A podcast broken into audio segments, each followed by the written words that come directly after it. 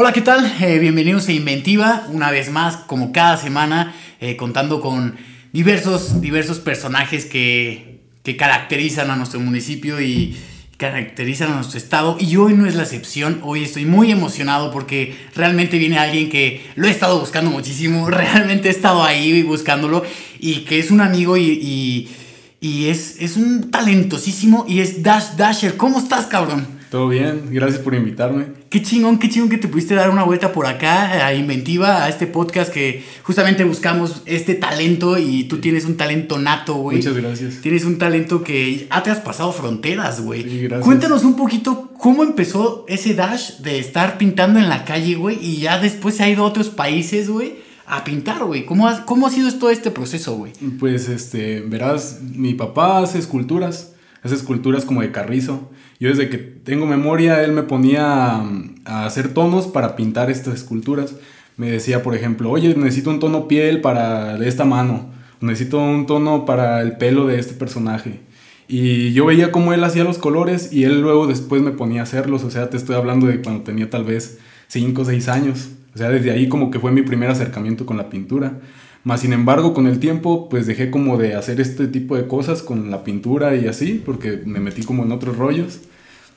Y posteriormente ya con el tiempo entré a la prepa y empecé como a juntarme con mucha banda que le gustaba el graffiti y pues ya de ahí surgió como que empezar a pintar cada vez más y más, pero lo hacía de manera ilegal. Este, ya luego con el tiempo pues me quise como especializar un poco más en el tema y fue así que Güey, qué, ching- Empecé. qué chingón. Y este, ¿y cómo, cómo, cómo empieza este proceso de. Justamente porque hay que buscar tu nombre primero, como, Sí. como Dash. Y cómo, cómo llega de esta parte ilegal a lo legal. O sea, ¿cómo, em- cómo empezaste con tu nombre? ¿Por qué Dash? Este, bueno, en realidad el, el nombre surgió por el hecho de que necesitaba como un tag, no iba a poner 100% mi nombre si estaba pintando ilegalmente en la calle, ¿no? No iba a llegar con la- a la casa de la vecina, por ejemplo, y pintar, ah, Francisco, no sé, pues iban a saber que era yo. Entonces, pues de ahí surgió el seudónimo de letras que a mí me gustaba cómo se veían estéticamente. Y ya de ahí decía, ah, ok, me gusta del abecedario la D, y me gusta la A, y me gusta la S, y así. Y es un juego de palabras, y ya de ahí lo junté y salió de ahí el nombre. Qué chingón. Y, y fíjate, e, eres, eres talento local. Y, y cómo empezar también a pintar estas pequeñas paredes a lo ilegal, que también sigue siendo arte y sigue siendo un tabú que de repente la sociedad también como que se molesta, y obviamente con Sí, toda sí. la razón, Sí, pero ya después brincaste de, de un ilegal a algo ya artístico. ¿Cómo fue ese proceso, güey? ¿Cómo fue esa transición?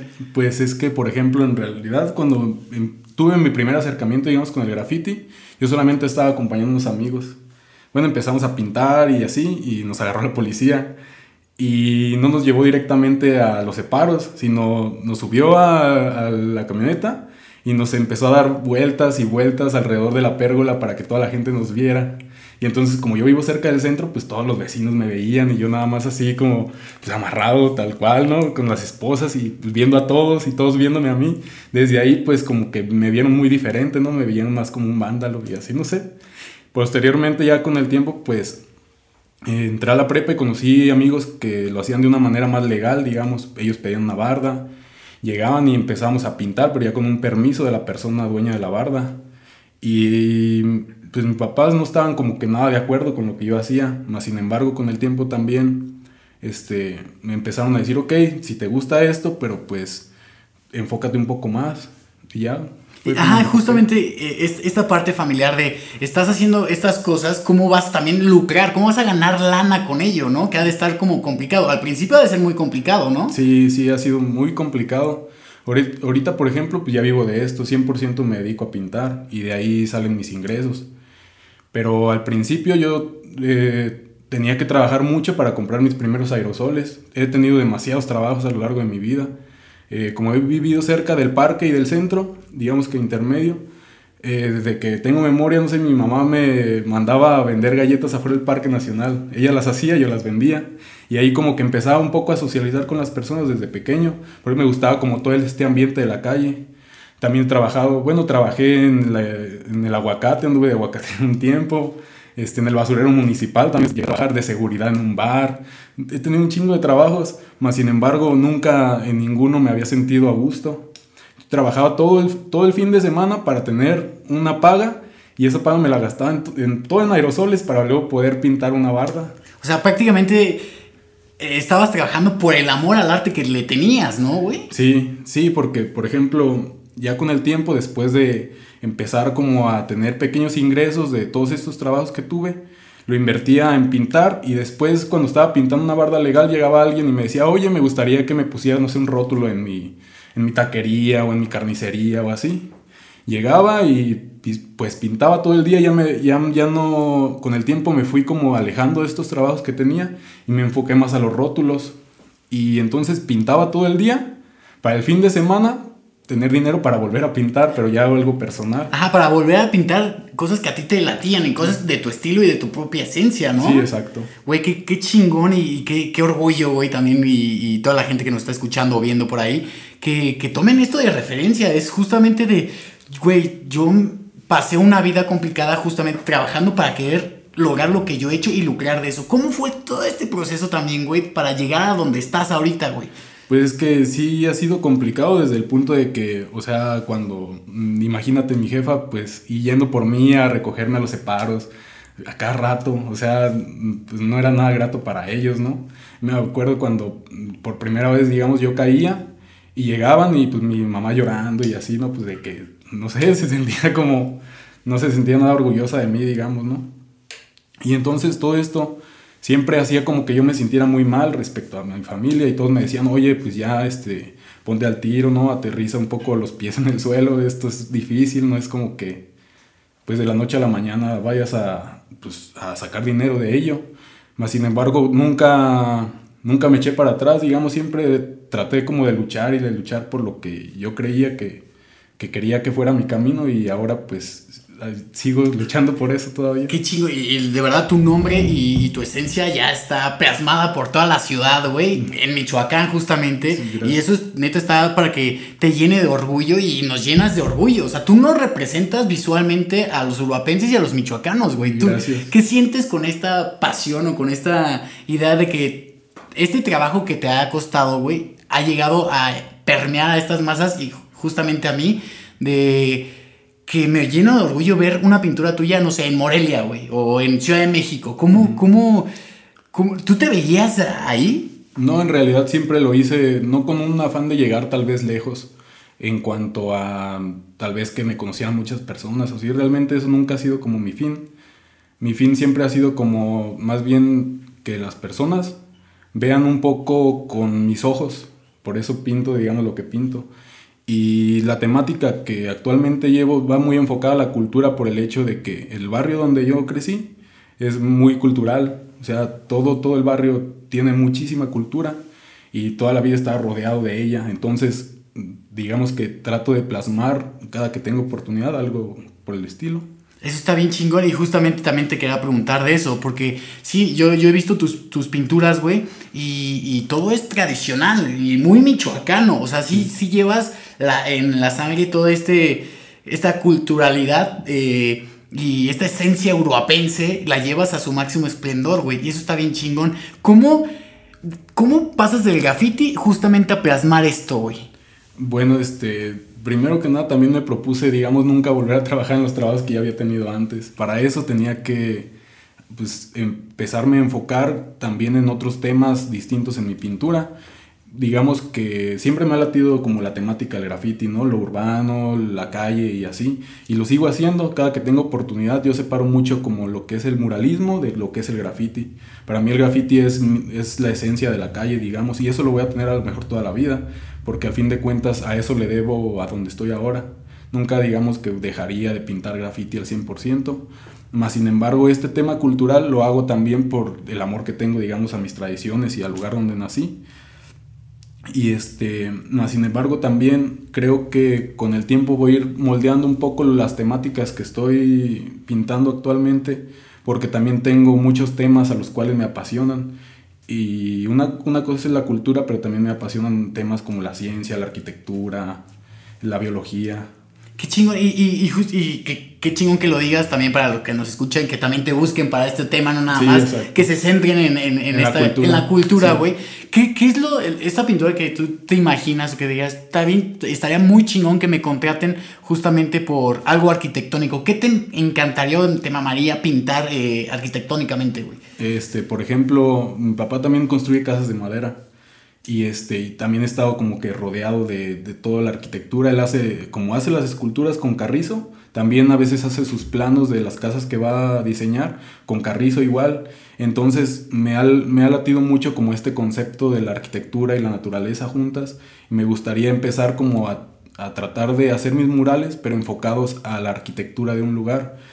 Te voy a poner un ejemplo de cuando, cuando pinto un mural, no nada más este, trato de ver el diseño que voy a hacer, sino que hago un estudio previo de todo, o sea, trato de ver, por ejemplo, si hacia qué dirección van los carros en la calle para ver quién estaba, quién va a percibir el, mural, trato de ver qué clase, qué este, qué personas pasan por, por donde voy a estar pintando el muro, quién va a ver ese muro, quién va a estar leyéndolo. Entonces es un estudio muy grande que hago previamente y este estudio también lo puedo desarrollar, digamos, como en la arquitectura o cosas por el estilo, con juego de luces y cosas así.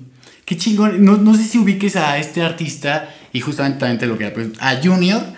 Junior es un artista francés que también justamente habla mucho y él más de pintar hace impresiones gigantescas, güey, en edificios y justamente habla de este, de este estudio que hacen de por dónde, dónde está el horizonte, dónde pasan los coches, en qué, qué flujo va la gente para sí, que exacto. pueda observar. ¿Quién va a ser el perceptor de la obra? Sí, ubico un poco de él.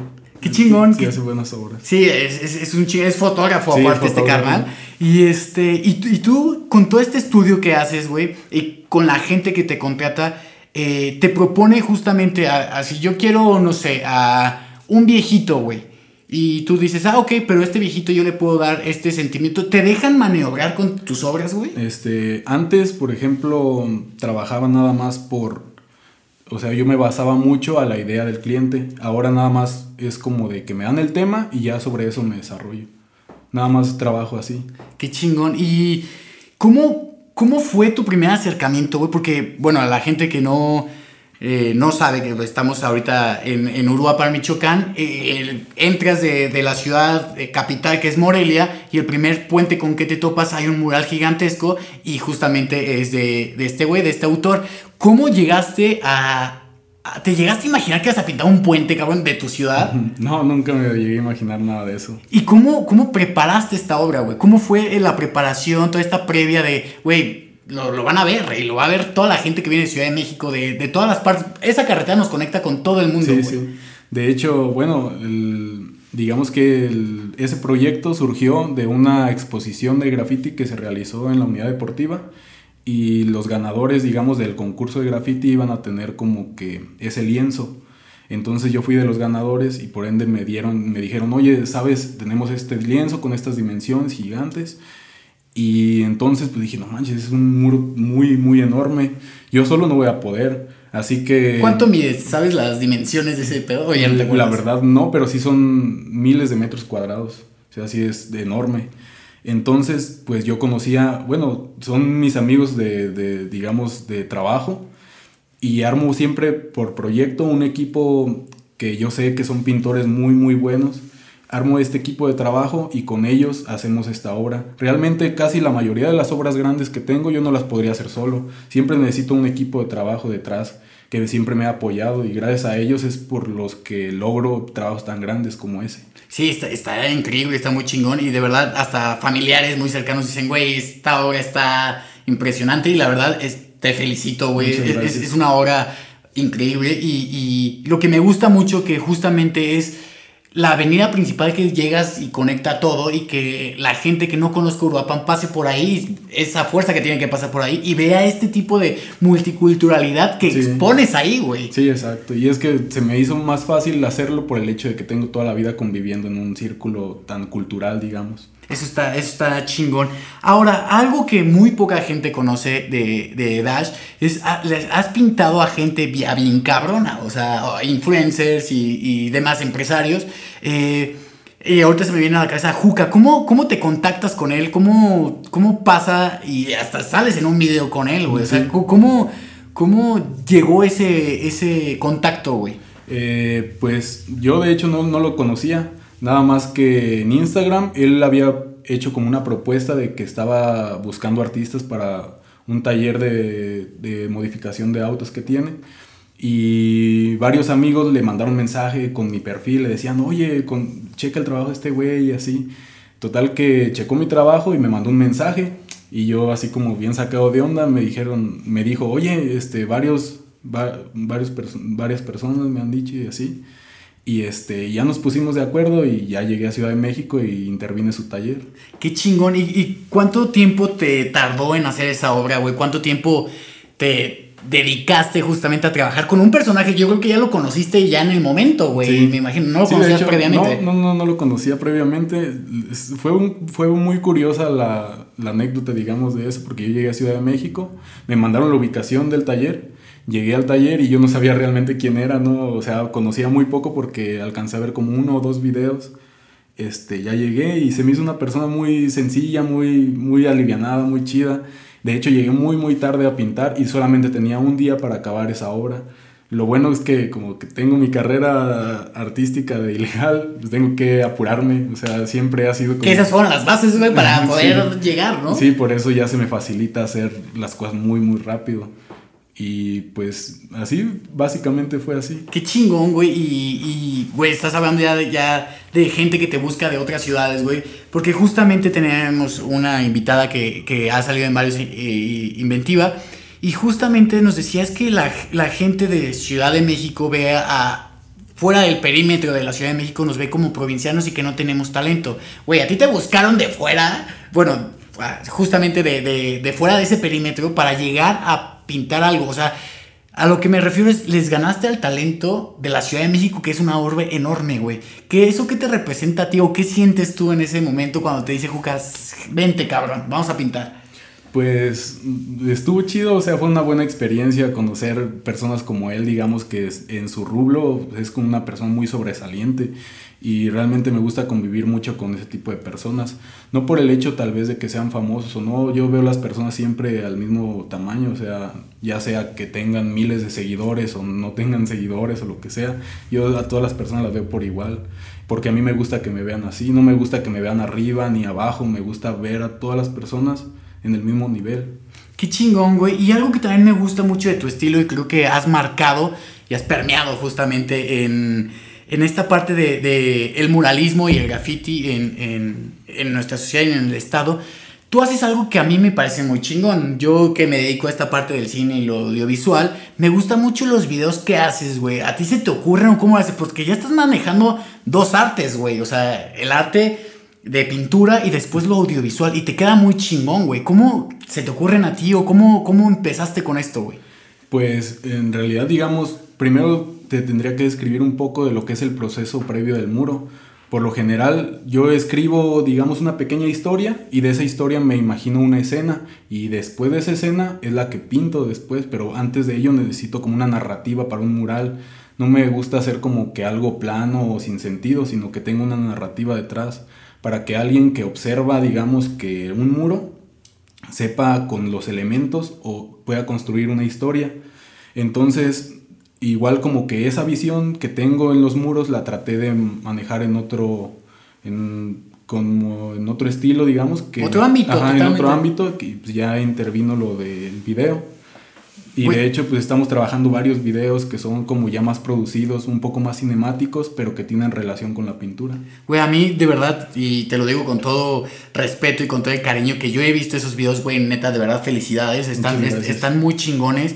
Eh, y me gusta mucho porque ya estás jalando allá dos sectores, güey, que es la parte ya gráfica pintada, güey, y la parte de, güey, cómo es todo este proceso. Sí, el detrás. Y, no como un video sencillo, sino como un, un, arte también de ese video. Sí, exacto, porque digamos, yo no soy el que graba o edita los videos, más sin embargo necesitamos ponernos en sintonía las personas que vamos a trabajar en el mismo proyecto para todos saber hacia dónde vamos.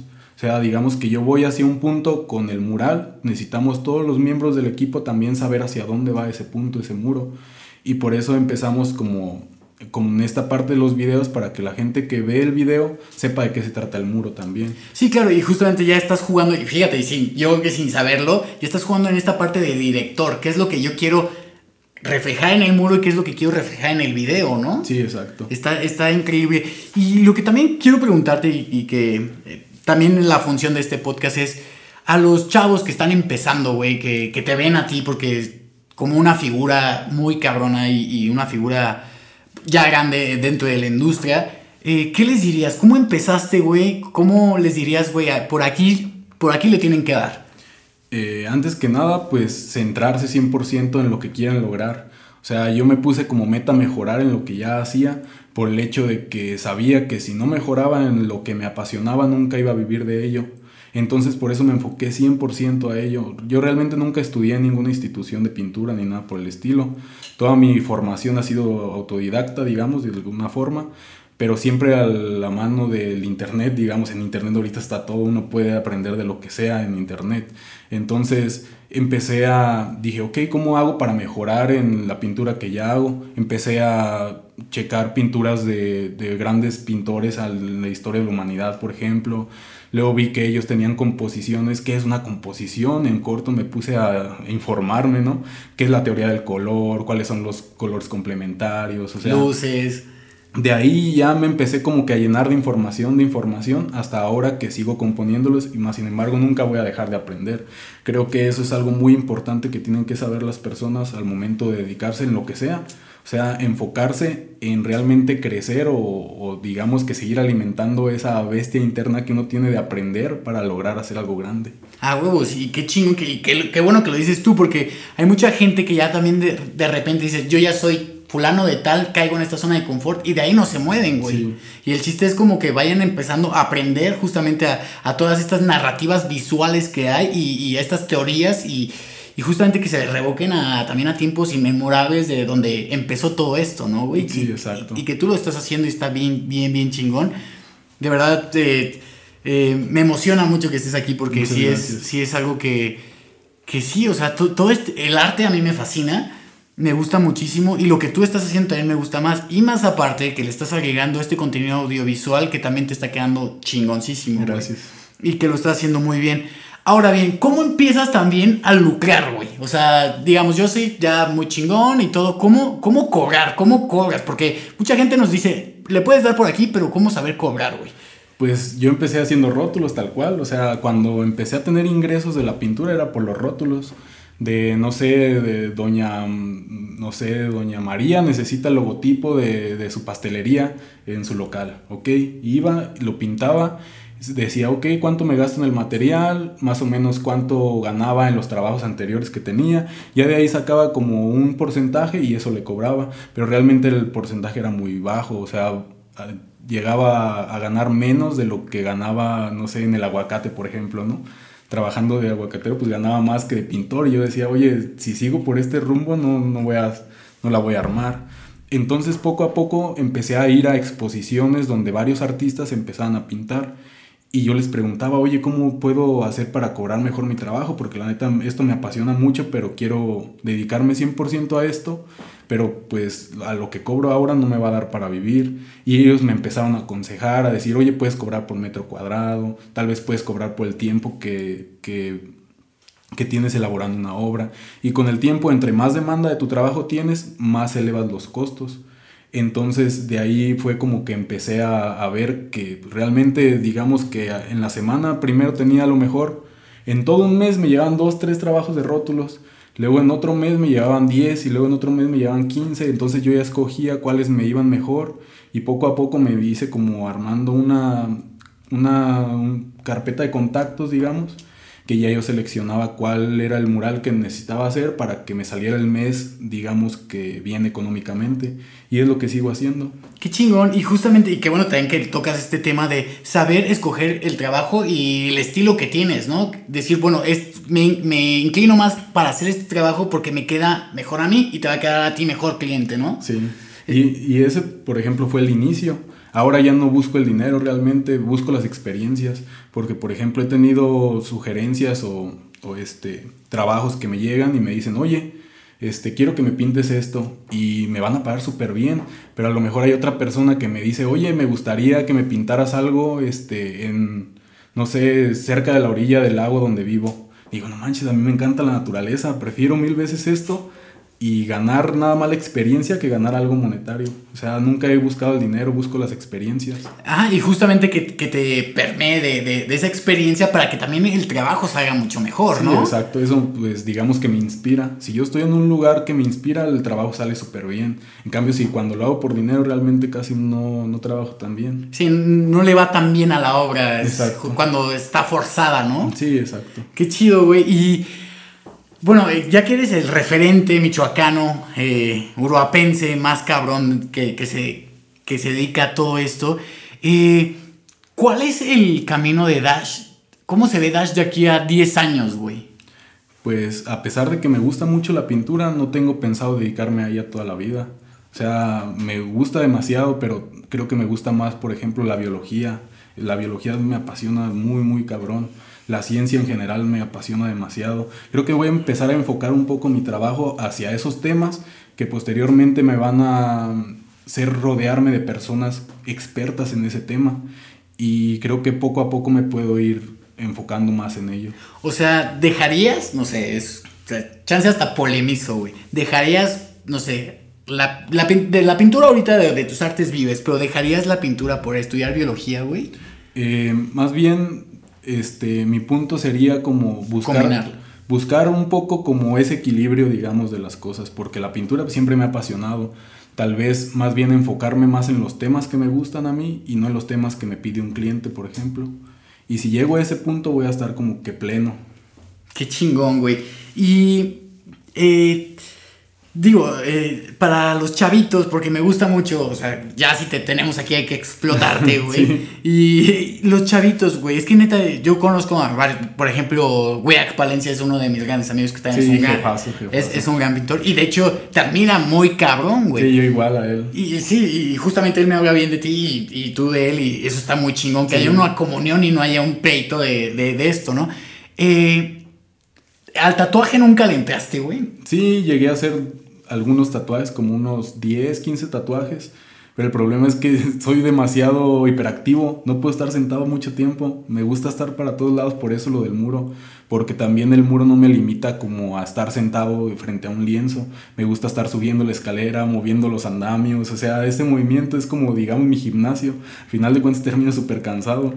Claro, es un, es un arte que, que, solamente tú lo comprendes y solamente tú lo haces. Pero lo chingón de todo esto es que lucras, güey. O sea, muchos de nosotros, o muchos de que nos dedicamos al arte o que nos gusta el arte, quisiéramos vivir de este sueño. Tú ya lo estás haciendo, güey. Justamente, ¿qué es lo que les dirías a estos güeyes? Porque tú tuviste mucha paciencia, justamente fuiste aguacatero, fuiste. Tuviste varias ramas que te la pasaste mal, seguramente. Sí, y ahorita sí, estás viviendo de tu sueño, güey. ¿Cómo.?